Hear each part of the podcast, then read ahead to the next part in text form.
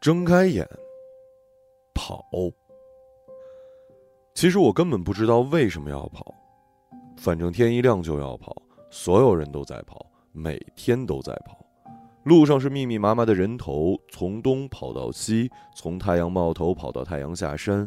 只有天黑了才能躺入黑暗里休息，但也有赶夜路的，有的不幸走错路摔死或者累死，有的侥幸超越了众人跑到了最前头。这里有一句俗话：“把夜都熬亮，把天都跑黑，把孩子往前推，把老人往身上背。”我讨厌跑，但今天是我一生中最想跑的时刻。小兰也跟着我跑。他知道我不好受，但没像往常一样早早叫醒我。不过这几夜我怎么可能睡得着呢？我只想跑，把迷雾般的悲伤甩在后头。你慢一点儿。小兰跟在身后，我没使劲儿，是分量轻了。你咋不穿鞋呢？不想穿，硌脚。那是你爸妈留给你的。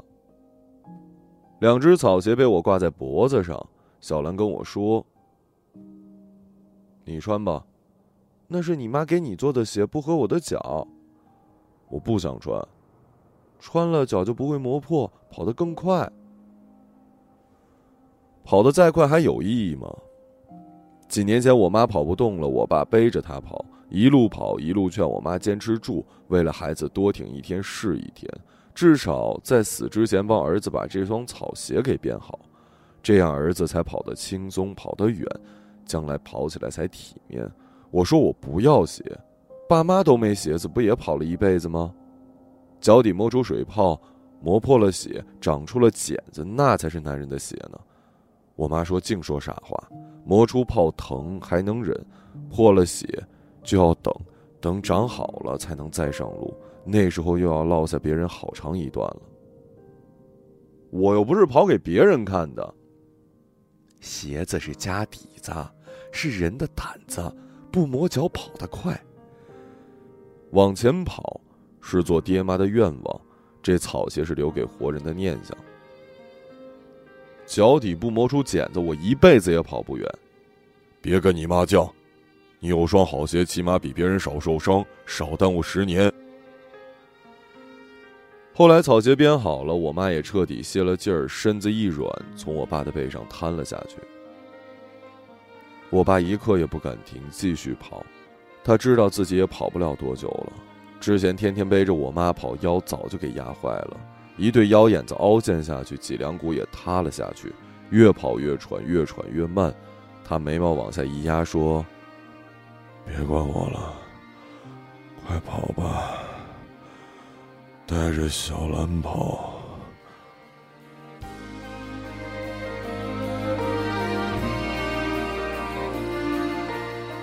我懒得理他，跟小兰使了个眼色，打个配合，就把我爸背上了身。那一刻，我才意识到，我爸曾经背上的重量。前天晚上，我爸睡过去之后没有再醒过来，我不知道他是真的累了，还是怕我太累，才选择睡死了过去。以前跑是为了爸妈，现在爸妈都走了，究竟为了什么而跑呢？我越来越不明白。我问过无数次，始终没有答案。小时候，大人告诉我们：我们越跑，身上的脂肪就越少，肌肉越紧，人就越轻，最后说不定可以飞起来，飞得跟日头一样高。后来我发现，我们被骗了。我就算拼尽全力，也只是跑得更快一点，飞是不可能飞的，而且总有跑得比你更快的人。听说这里原来是一座山城，是被一代又一代的人的脚步给踏平的。现在平坦的街道都是跑出来的，所以我们不能不跑，不跑就是浪费了一代又一代人的心血。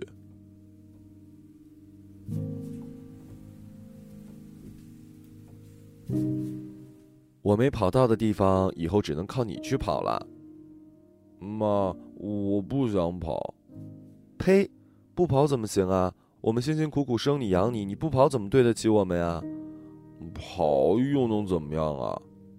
儿子，每个人都得跑，不跑是懒还是乞丐？是没出息的人。可是妈，我真的不想跑。要不是为了生你，耽误了夜里赶路的时间，我们早就跑到前头去了。那又不是我教你生的。嘿，你个没良心的！对话发生在前方不远，我跟小兰迅速逼近，看样子是一个刚学会走路的孩子，正被他爸妈学着跑呢。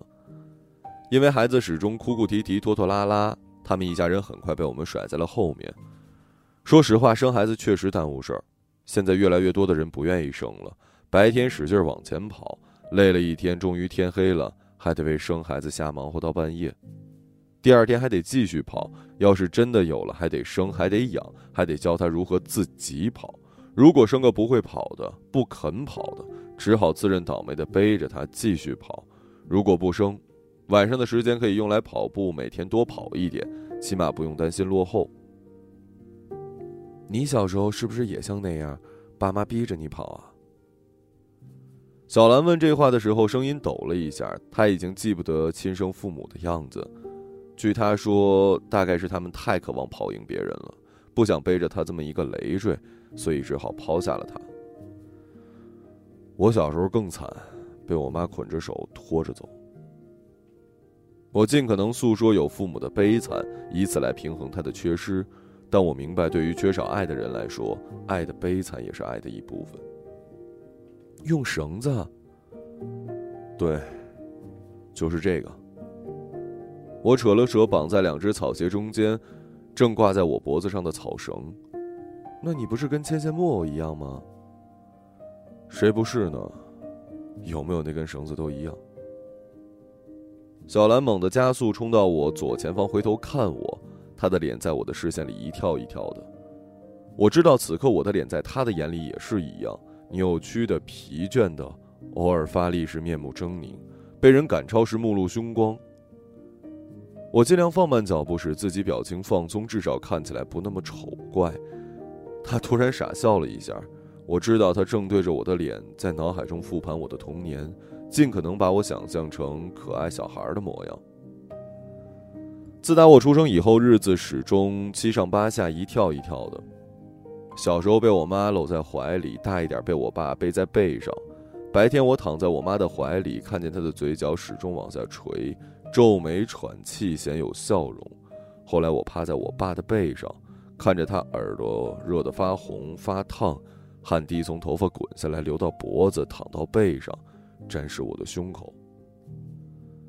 在我的整个童年里，我很少看到我爸的正脸。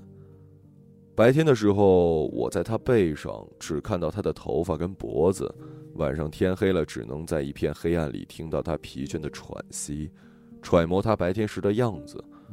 对他最开始的熟悉，来自于汗液的味道，粘稠的咸味儿，是我对于男人最早的印象。渐渐的，我学会了走路，被牵着开始学习慢跑。起初是有乐趣的，起码能够自由的使用自己的双脚，即使摔倒了也会被立刻抱起来，得到父母的安慰。浑身似乎有使不完的力气，虽然速度不快，但跑多远都不觉得累。只是日复一日的奔跑有点无聊而已。我开始盯着别人的脚看，看他们的跑法，他们的节奏。我发觉爸妈教的是有问题的。脚步太重，脚掌整个着地，一旦加速，费力又容易抽筋儿。况且这样跑确实跑不快的。许多原本在我们旁边，甚至是后边的一家人都不知不觉的赶超了我们。我反复观察他们脚尖着地，身体前倾，腿抬得高，步子迈得大，即使加速，人似乎也不容易累，呼吸也均匀。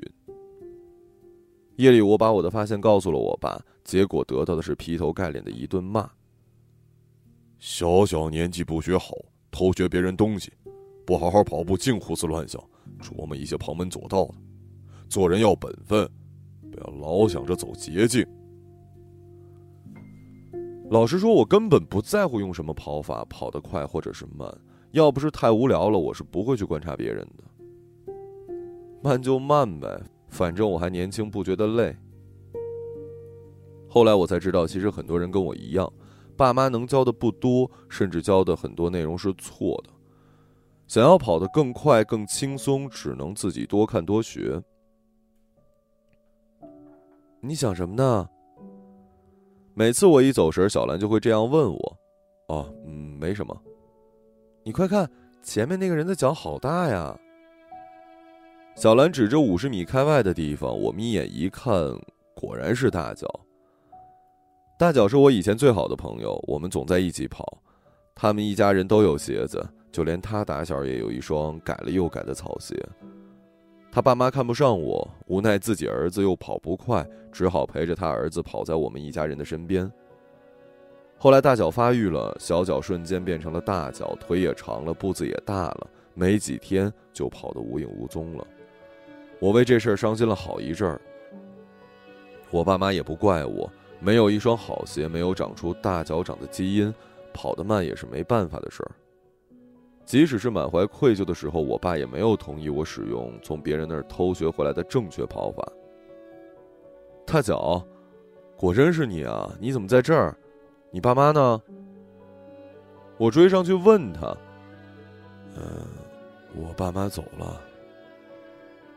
大脚似笑非笑的说：“我知道他很想摆出久别重逢的笑，无奈我一上来就问了这么悲伤的问题，他的答案是不允许他展露笑容的。”我爸妈也走了，照理说你这么大的脚，这么大的步，爸妈走了没了担子，应该跑得更快才对，怎么被我追上了？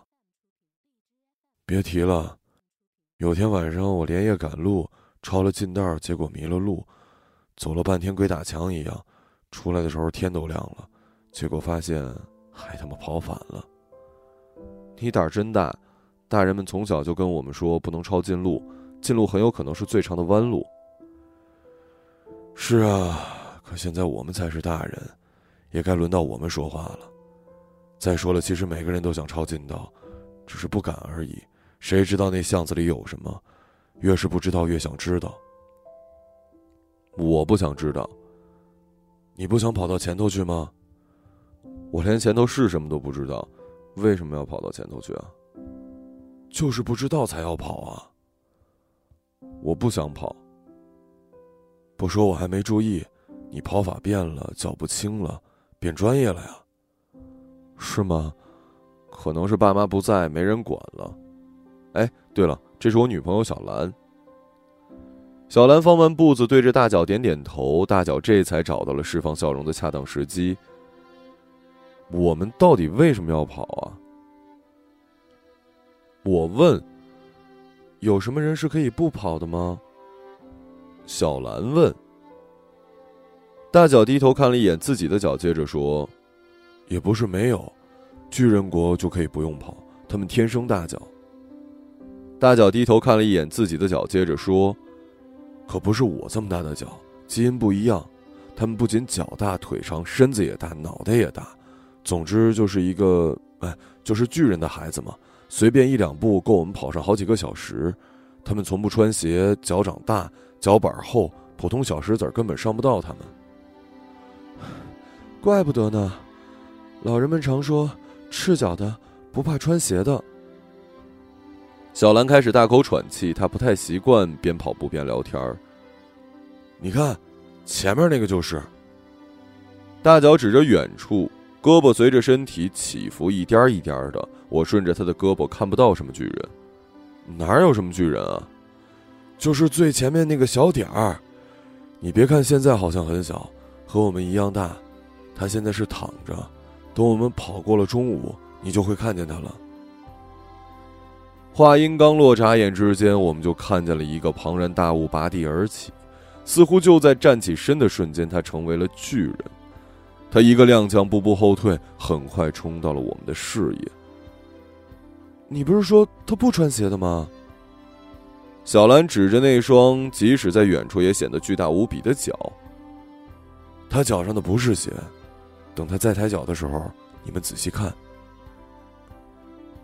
确实，巨人一抬脚，脚背、脚踝、小腿上密密麻麻全是人。他一跺脚，那些人纷纷被抖落下来。大脚看出我们的疑惑，这还算少的。之前我见过一个厉害的，直接爬到了他的大腿上，死抱着不放。最后，这巨人跑步的时候被晃晕了，摔死了。干嘛这么想不开，做这么危险的事儿啊？这还用说吗？只要抱住一个巨人的脚，巨人随便迈出一步，胜过他们好几天的路程。如果走运，这巨人连跑个几夜，他们一年都不用累死累活的跑了。那巨人突然加速，众人纷纷躲避，地面剧烈的震动了好一阵才平息。巨人的脚后跟还挂着几个没被甩掉的幸运儿，他们彻底离开了人群。巨人的背跟普通人的背是不一样的，巨人的背会笑，似乎在笑身后的我们是如此的徒劳。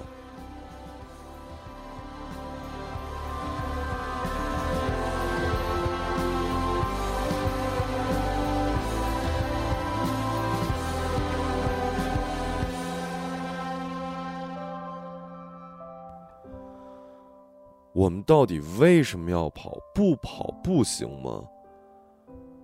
不行。从小大人就告诉我们，不跑就会被后面的人群给踩死，踩踏事件是很危险的。那我们可不可以慢一点，再慢一点啊？慢一点就是走了，那是只有老人跟小孩才用的姿势，我们这样做会很丢脸的。你试过吗？没有。就是啊，你试试才会知道啊。我们齐声数到三，同时放慢脚步，瞬间感受到了人流的巨大冲击力，后背和两侧犹如被冲进湍急的水流，把我们挤压着向前，而身体似乎又动弹不得。上一次有这种感觉的时候，我才十八岁。那一年，我边跑边东张西望，我迷上了在跑步时回头去看身后人的脸。毕竟前方只有一排密密麻麻的背影，一耸一耸的，毫无生气。但脸就不一样了，每张脸都各有不同，写满了不同的信息。有的人咬牙切齿，是为了跑得更快；有的人故作轻松，是为了面子；有的人愁容满面，一看就知道起晚了，或者是昨天自己的伙伴丢下自己，连夜偷偷抢跑了。很快我就不满足于这样的回头，我觉得这样很可笑。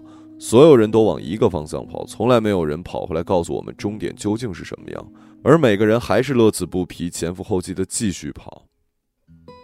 如果路的尽头还是路，那为什么还要跑到尽头才罢休呢？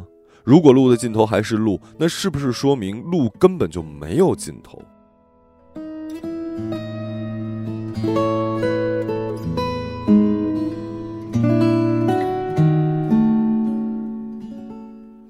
我撇下爸妈，掉了头往反方向跑，人群瞬间如同鱼群一般从我的两边划过。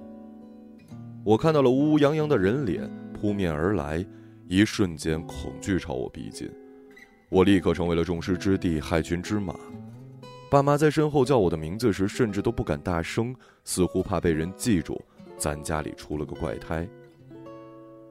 我意识到我阻碍了别人的步伐，减缓了别人的速度。可那一张张生动有趣的脸，还是叫我乐开了花儿。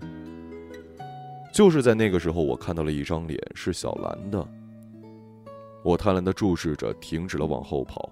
可不进则退，一瞬间，小兰就从我的身边溜走。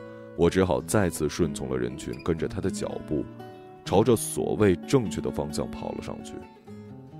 为了跟上她，我只能陪着他跑；为了能够追上她，我只能跑得更加卖力。很快，我就重新追上了爸妈。我爸对我妈说：“儿子长大了。”我妈对我爸说：“跟当年的你一个德行。”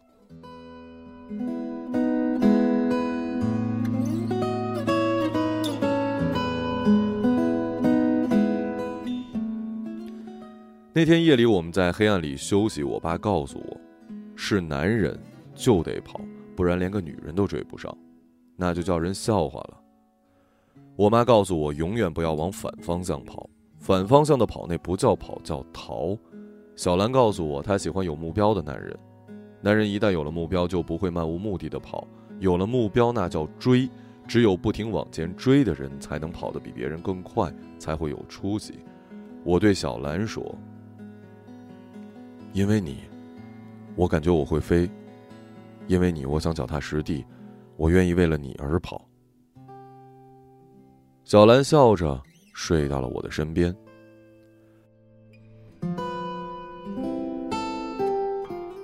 你想什么呢？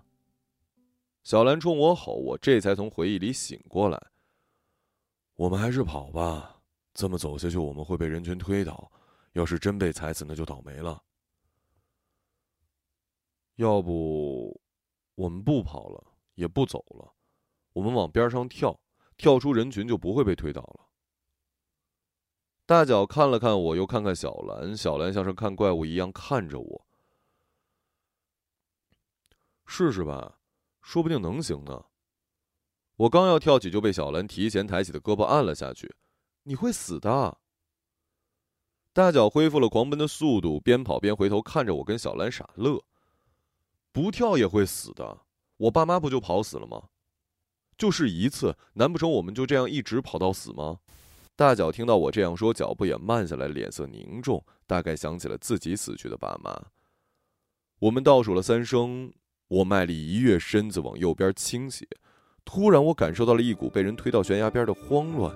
失重，倒抽一口凉气，跌落地面。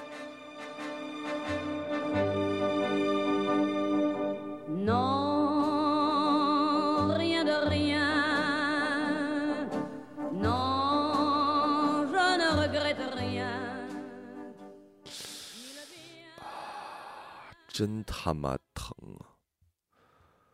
我迷迷糊糊睁开眼，浑身酸痛，好像在梦里跑了一夜。屋子里一片幽暗，我爬起来，伸手摸了摸床边，果然是小兰的脚。不用想，肯定是她睡觉时不老实，把我从床上给踹下来了。此时我站起来，拉开窗帘儿，清晨虚弱的光线倾泻到床上。我从枕头下摸出手机，取消了闹铃。现在是六点五十一分，还有四分钟，闹钟就要响了。今儿是周末，还是不要吵醒小兰的好。七点半之前要出门，搭公车转地铁到公司，时间还算是充裕。我刚准备走出卧室，就被小兰从被窝里钻出来的手给拉住了。能不能不去加班啊？怎么了？今天是周末，我们好久没有一起过周末了。那要不要交房租？要不要买新衣服啊？小兰挤挤眼睛，还没睡醒的样子。嗯，其实这段时间你每晚加班的时候，我也有加班。上个月我还拿了奖金。我们好久没放假了，今天我们出去玩吧，或者不出去玩也行，只要你不跑去加班，哪怕就是待在家里也好啊。我把手从他的手里抽出来，又再次被他的双手给锁住。我们好久都没亲热了。我们不是说好不要孩子的吗？如果要了孩子，生活就更紧张了。不要不要，我只是想跟你亲密一点嘛。确实好久没亲热了。每晚加班回到家，最想做的事儿就是对着电视剧吃一碗热乎乎的泡面，然后闷头就睡。我喜欢睡觉，喜欢做梦，在梦里所有光怪陆离的问题似乎都可以迎刃而解，没有问题也不需要答案。我舍不得浪费丁点儿可以做梦的机会。多浪费一秒，第二天早上都会懊悔不已。我连睡衣都没有脱，就被他拽进了被窝。我伸了个懒腰，爬上他的身体，开始例行公事的抚摸、蠕动。我讨厌我的敷衍，但是我尽力了。我一闭上眼，打算投入一点，脑子里就会自动浮现出一面挂在客厅墙上的黑色时钟。如果时针是我赚钱的速度，分针是我赶去上班的速度。那秒针就是每天的账单被打印出来的速度。明明很努力的生活，还是被人群给淹没。钱包里装着的是今晚吃泡面还是点外卖的自由，存款里写明了屈指可数的放松天数。老实说，我毫无快感，我只想赶快，就算不刷牙不洗脸，起码也要在七点半之前出门。我的身子明明是在前后蠕动，可是重力。似乎拽着我往床尾一点一点的下坠。我感觉我的速度越来越慢，他的喘息倒是越发急促。我不知道是不是每一个女人都会为了配合男人而假装高潮，但是很明显，此时的小兰就是这样。正当我打算更用心一点，一只手打在了我的脸上。喂喂喂，配合点行不行？醒醒吧，你是不是还没睡醒啊？我瞬间醒了过来，我此时趴在小兰的背上，一上一下耸动着，她呼吸急促，累得快要趴下了。小兰，还是我来背她吧。大脚的声音从左边传来。哎，怎么了？发生什么了？还说呢，你刚刚跳早了，我们还没跳你就跳了，结果你跳的不远，一下子给人群撞回来，怕你被踩到，立马把你架起来，然后发现你晕了。哎呀，算了算了，不说了，你快下来吧。小兰都背了你一路了。小兰放缓脚步，我从她背上滑下来。那为什么要跑啊？为什么不干脆停下来呢？你傻了？从小大人就告诉我们，不跑会落后，落后会被。落后就会被后来居上的人给踩死。可是我们谁也没见过那些被踩死的人呢，倒是跑死的、老死的见了不少。你什么意思啊？我们停下来不跑了。你别再犯傻了，我可背不动你。就再听他一回，让他死心。那最后一回。我们慢慢停下脚步，发现没有人推搡我们的身体，没有人踩到我们的脚背，所有人生怕被我们绊倒，影响他们的速度，绕过我们，鄙视我们。在他们眼里，我们似乎都不是活生生的人，而是三个人形障碍物。人群渐渐松散，拥挤的街道随着日头的下降越发冷清。原来真的是可以不跑的呀！太阳快要落山了，金灿灿的光一点点消失在了尽头。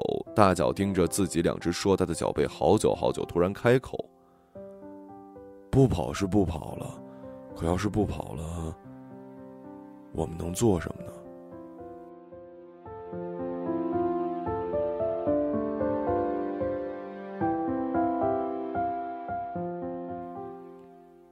这个疑问也许永远没有答案。第二天早上醒来，大脚不见了。小兰说：“应该是跑了。”我问：“为什么？”小兰说：“不跑了，我们又能做什么呢？”我愣在那儿。小兰拍打我的脸：“你醒醒吧！所有人都在跑，你不跑，你不跑，你能做什么呢？”这一次，我知道我再也醒不过来了，因为这不是一个梦。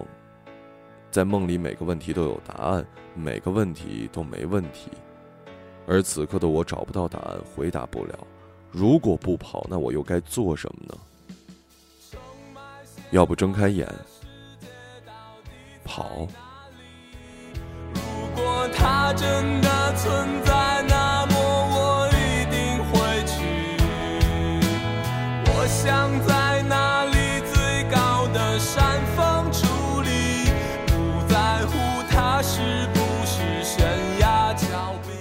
个朗读者，马晓成。活着用力爱，哪怕肝脑